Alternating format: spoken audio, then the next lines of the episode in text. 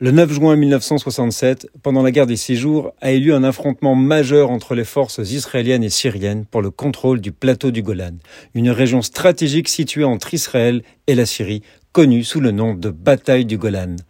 Au début de la guerre des Six Jours, la Syrie avait massé des forces militaires importantes pour le plateau du Golan et le président syrien Hafez al-Assad avait menacé Israël de djihad. Cette région était stratégique en raison de son emplacement en surplomb d'Israël, offrant ainsi un avantage tactique. Le 9 juin 1967, soit quelques jours après le début de la guerre, Israël lança une attaque contre les positions syriennes sur le plateau du Golan. Les forces israéliennes étaient composées en grande partie de réservistes et étaient dirigées par le général David Elazar. Les combats furent intenses et féroces. Tsahal a dû faire face à un terrain montagneux difficile, à des bunkers fortifiés et à une armée syrienne déterminée. Mais l'armée israélienne a rapidement pris le contrôle de plusieurs hauteurs clés, notamment le mont Hermon.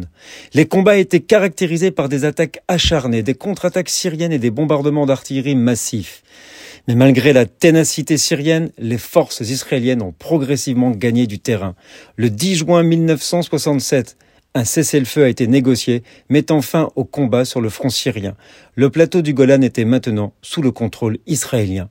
Sa prise par Israël a été l'un des éléments clés de sa victoire dans la guerre des six jours. En 1981, Israël l'a officiellement annexé.